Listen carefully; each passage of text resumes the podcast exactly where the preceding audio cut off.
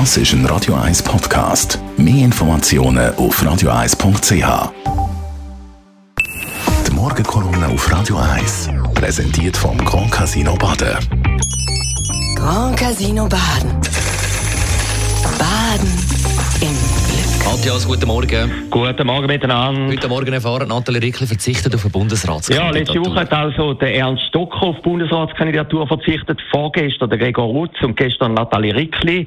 Sie hat zeitgemäß über Instagram und Facebook informiert, was zeigt, dass doch nicht jeder Politiker oder in dem Fall Politikerin, ob gehauen oder gestochen, Bundesrat werden will. Oder zumindest nicht dann, wenn die Wahlchancen nicht hundertprozentig sind, wie zuletzt bei der Doris Leuthard vor 16 Jahren. Kunst ist gegen ein Risiko, hat einmal der Manni Matter gesungen. Kunst im Bundesrat zu kommen, ist noch ein viel größeres Risiko.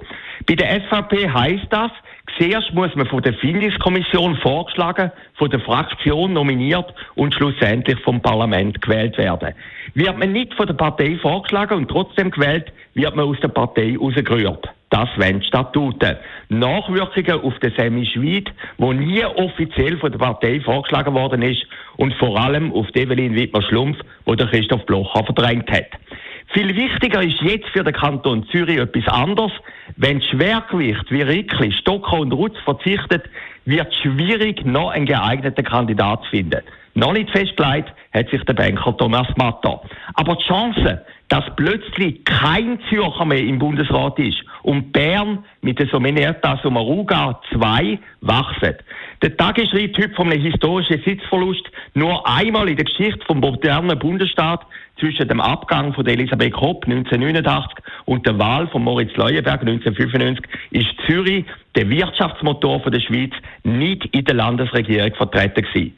Und so wird die SVP sicher jemanden nominieren, der zwar nicht aus Zürich kommt, aber den Zürich-Kurs, also den Blocher-Kurs vertritt. Naheliegend wäre dabei die St. Galler Nationalrätin Esther Friedli, Partnerin von Toni Brunner, einem heimlichen Favorit von allen. Der Grossverleger Peter Wanner hat letzte Woche unter dem Titel Brunner vor Präsident geschrieben, die Schweiz könne einfach nicht auf den Toni verzichten. Mehr geht praktisch nicht.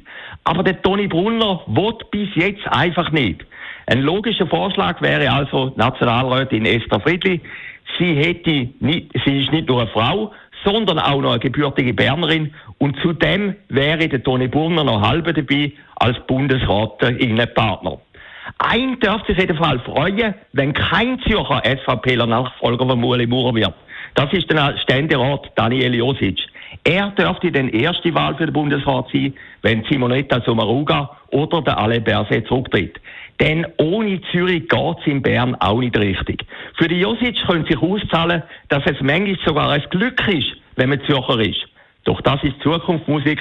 Zuerst muss der Nachfolger vom Uli Maurer bestimmt werden. Die Morgenkolumne auf Radio 1. heute Abend wieder zu hören, der Matthias Ackeret in der Sendung Shortlist. Axel Lehmann ist einer von den Namen.